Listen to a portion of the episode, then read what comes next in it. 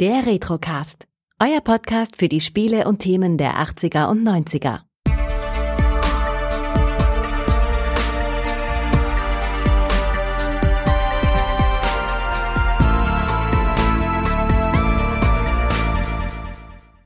Herzlich willkommen beim Retrocast. Mein Name ist Kai und ich darf heute nochmals die Julia hier begrüßen. Hallo Julia. Hallo Kai, freut mich.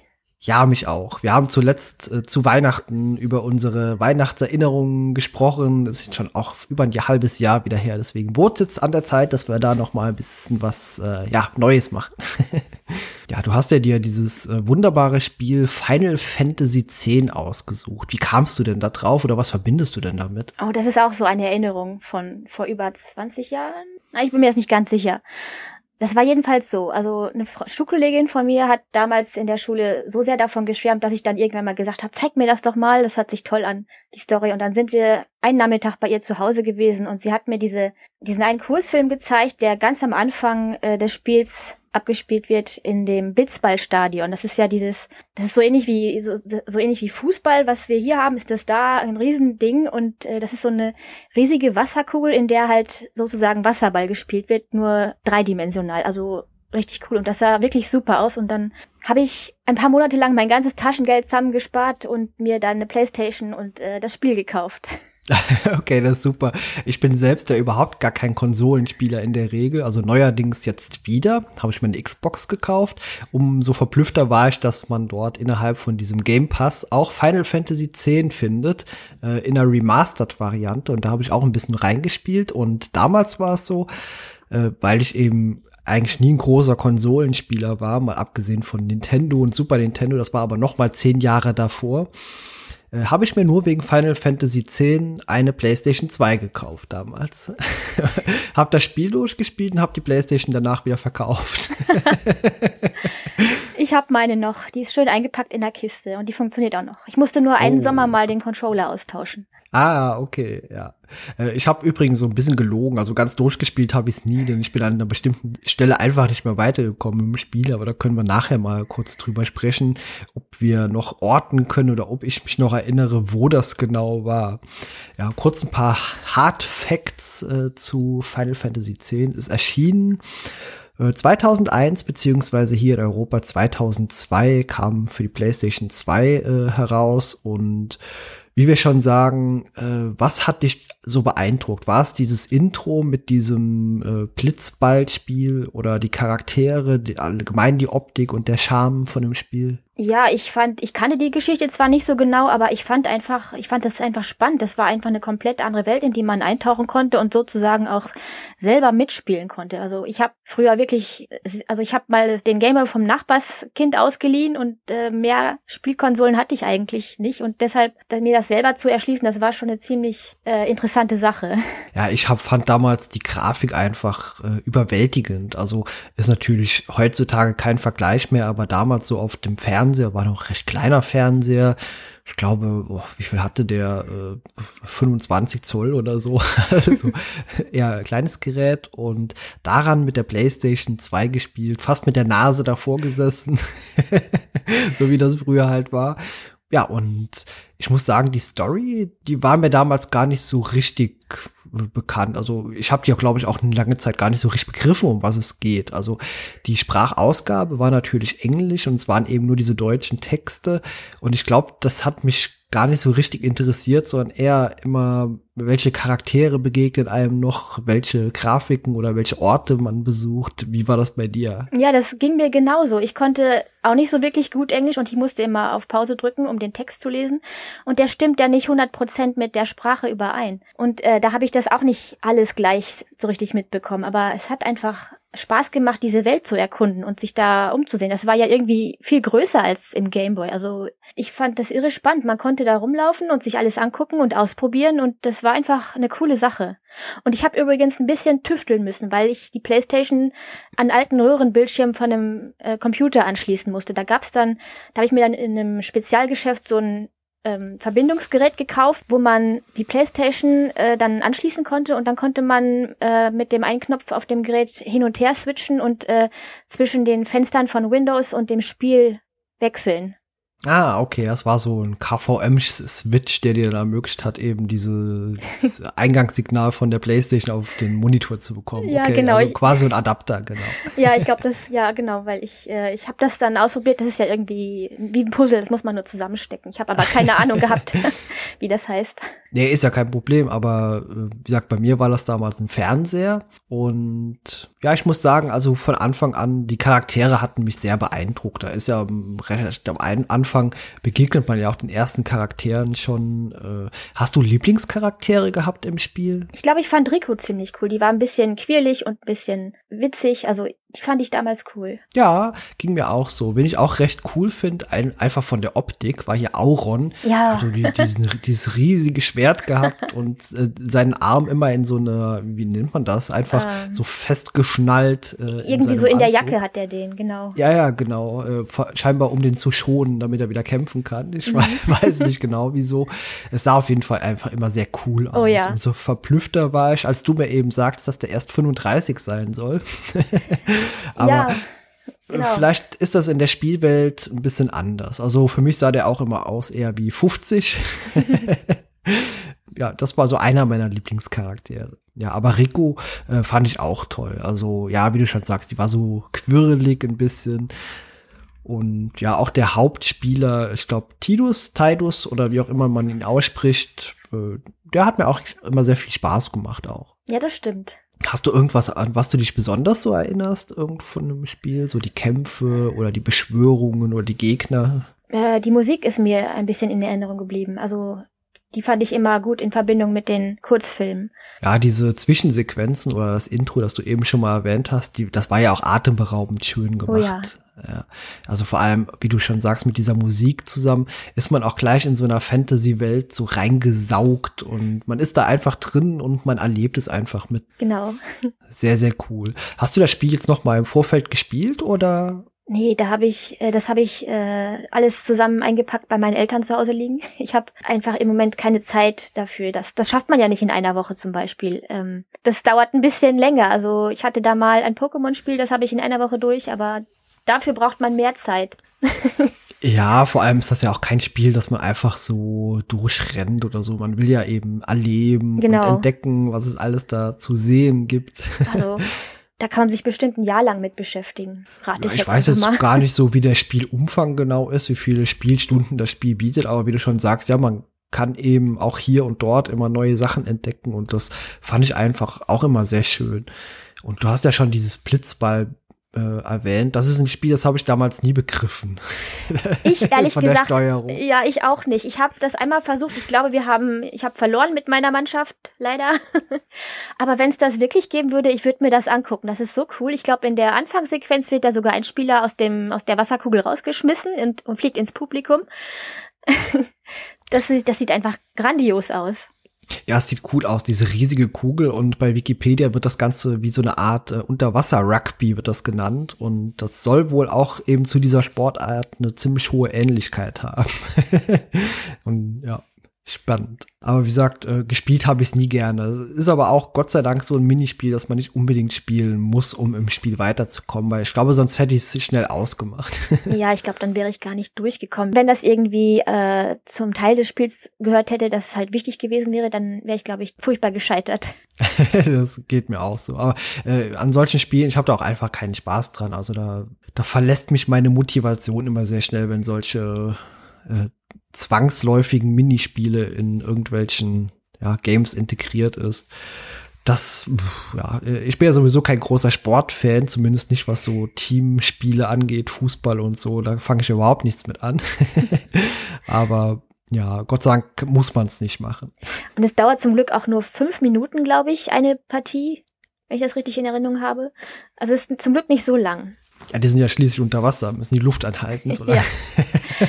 Ja, also wenn man sich die Technologie anguckt, die das ermöglicht, vielleicht ist das äh, irgendwie eine besondere Art von Wasser. Ich meine, wenn man so schnell unter Wasser schwimmen könnte, ja gut, durch Training, aber vielleicht kann man das irgendwie atmen, keine Ahnung. Es gibt ja diesen einen Film, ich glaube Abyss, wo das auch Abyss, geht. ja, genau. Da hatten diese Atem, atembare Flüssigkeit, ja, Ja, genau. Abyss, das ist auch ein Film, über den man irgendwann mal sprechen müsste im Retrocast. Habe ich schon lange nicht mehr gesehen. Ja. Ich glaube mit Ed Harris, oder? Ich bin mir nicht mehr ganz sicher. Ich weiß es auch nicht mehr so genau. Ja. ja. Sehr lange her auf jeden Fall. Ja, Final Fantasy. Ähm, es gibt ja auch noch andere Charaktere. Äh, ich hatte zum Beispiel dieser Kimari, glaube ich, heißt er. Das ist so ein katzenartiges, Schamanenähnliches äh, Tigerwesen. ich kann nicht genau sagen, was es ist. Auf jeden Fall zu der Rasse Ronzo gehört das Ganze und äh, ich fand der, den fand ich immer irgendwie am schwächsten im Kampf. Also meistens, wenn ich den dabei hatte oder ausgewählt hatte, der ist immer als erst gestorben. ich habe das am Anfang mit dem Spiro-Brett nicht so ganz begriffen, als ich da äh, das angefangen habe. Und ähm, dann waren meine Charaktere auch immer so ganz schwach. Und ich glaube, mit äh, Kamari, äh, Kimari habe ich auch am seltensten gespielt. Und später hat mir meine Freundin dann noch äh, so eine äh, Cheating-CD ausgeliehen, womit man das ganze Spiro-Brett voll machen konnte. Das ist mir persönlich lieber, weil dann kann ich mehr die Geschichte erleben und muss nicht die ganze Zeit äh, die Charaktere trainieren. Ja, das ist eine gute Sache. Also heutzutage gibt es ja ganz häufig in solchen Rollenspielen die Möglichkeit, dass man irgendwie einfach die Story genießt und die Herausforderung des Spiels eher äh, gemächlich ist. Und das wähle ich tatsächlich auch ganz häufig, wenn ich einfach nur eine Story irgendwo erleben möchte, wie zum Beispiel Witcher 3 oder so. Und äh, die Kämpfe, die sind für mich meistens eher so ein bisschen boah, belanglos und äh, ich mag es nicht, wenn ich irgendwo aufgehalten werde in der Story oder an irgendeinem Kampf ständig scheitere und ja, kann ich schon nachvollziehen, warum man dann eben ja auf irgendeine Cheat Engine oder so zurückgreift. ja, das sind dann wie die Werbeunterbrechungen in einem spannenden Film. Das mag ich auch nicht. ja, stimmt. Ah, Gott sei Dank gibt's Netflix inzwischen, wo sowas dann nicht mehr zu sehen ist. Ja.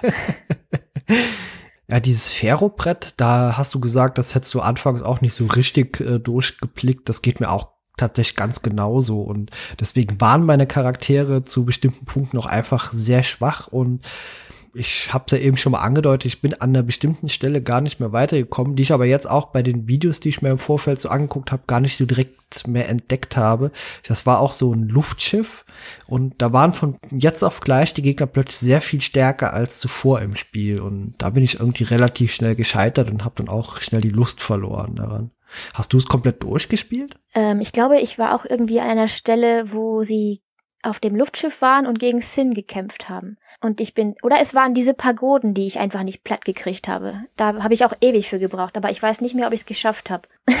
Bei mir waren das auch irgendwelche roboterähnlichen Wesen, glaube ich, mich zu erinnern. Und ja, die haben mich schon irgendwie die waren schon sehr schwierig. Wie gesagt, vor allem so von jetzt auf gleich. Die vorherige Spiellandschaft, die vorherige Welt war da irgendwie noch bedeutend leichter und von mhm. jetzt auf gleich ist der Schwierigkeitsgrad enorm angestiegen. Vielleicht können unsere Zuhörenden da auch Ähnliches berichten und schreibt uns das einfach gerne mal in die Kommentare, wie ihr das wahrgenommen habt.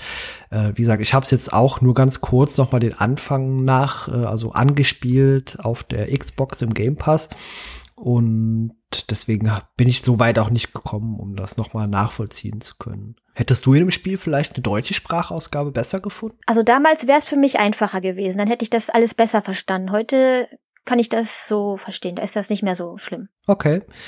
Ähm, aber auch nur die englische Variante. Die originale äh, japanische oder so hast du nicht gespielt, oder? Nee, ich hatte die englische Variante. Ja, okay. Äh, kannst du Japanisch oder verstehst du ein bisschen, wenn da so Worte fallen oder? Ich kann nur Danke sagen. Arigato. Ah, das war's dann schon. ja. Ja, gut, äh, die, der Grafikstil ist ja eben auch äh, sehr japanisch geprägt und das war damals für mich wirklich was Neues, denn mit Manga und so hatte ich bis zu dem Zeitpunkt überhaupt gar nichts zu tun. Da bin ich auch erst seit kurzem so ein kleines bisschen in die Welt eingetaucht mit den, wie heißen die, Ghibli-Filmen? ja, genau, so heißen ja. die. Ja. Genau. Ja, zumindest der eine äh, Prinzessin Mononoke, den fand ich echt super. Aber auch den Stil finde ich inzwischen sehr gut. Und das war damals eben auch eine komplett neue Welt für mich. Hattest du damals schon mit Manga und so Kontakte gehabt oder? Ähm, mit Mangas nicht wirklich, aber ich fand es immer cool, wenn an Weihnachten Prinzessin Mononoke oder das letzte Einhorn lief. Wobei das letzte Einhorn, glaube ich, nicht japanisch ist. Oh Gott, da muss ich jetzt raten.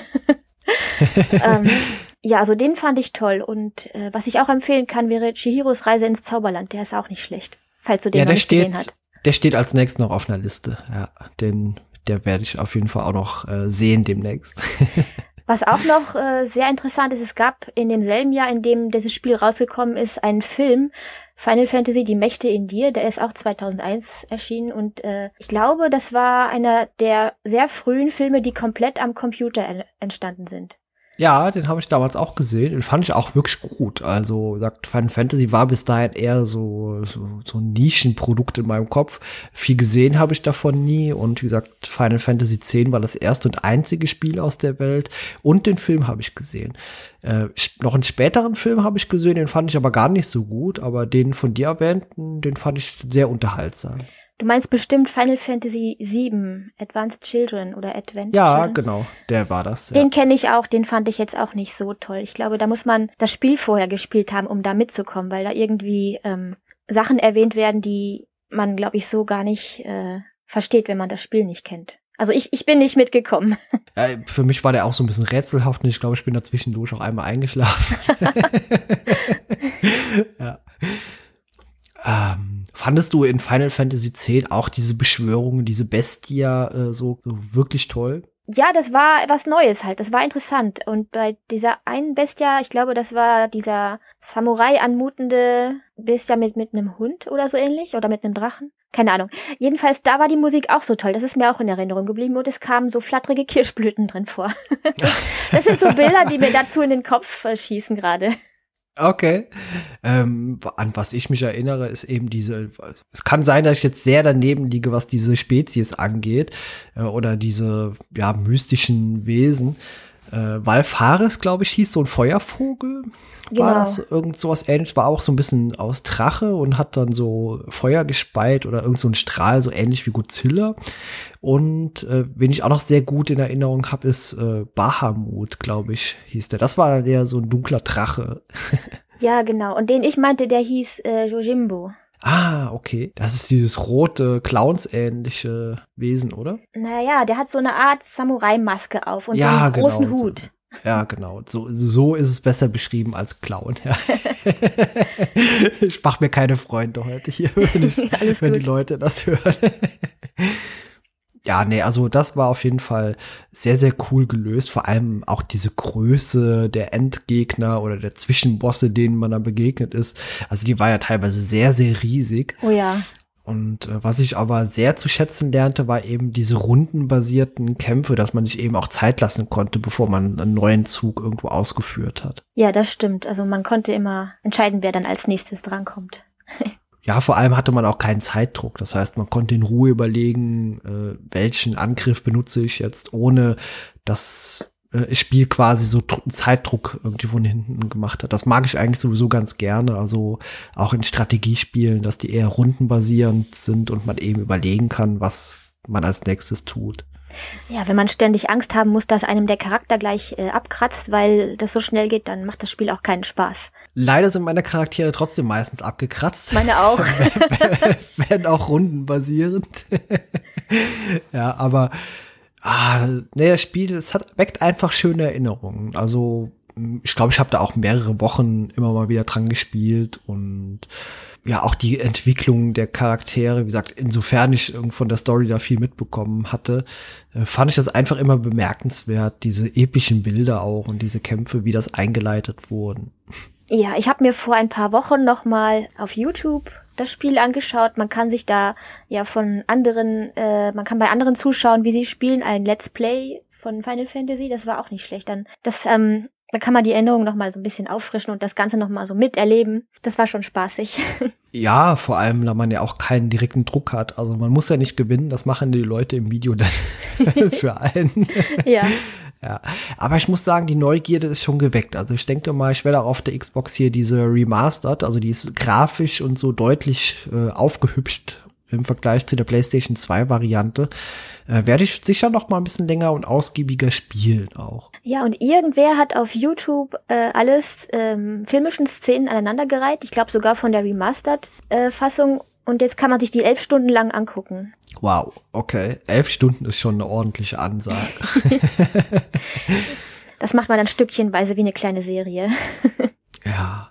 Weißt du noch mal äh, in Final Fantasy X, wie dieser, dieser Obergegner oder diese Gefahr äh, vom Namen her hieß? Äh, ich glaube, du meinst Sin, oder?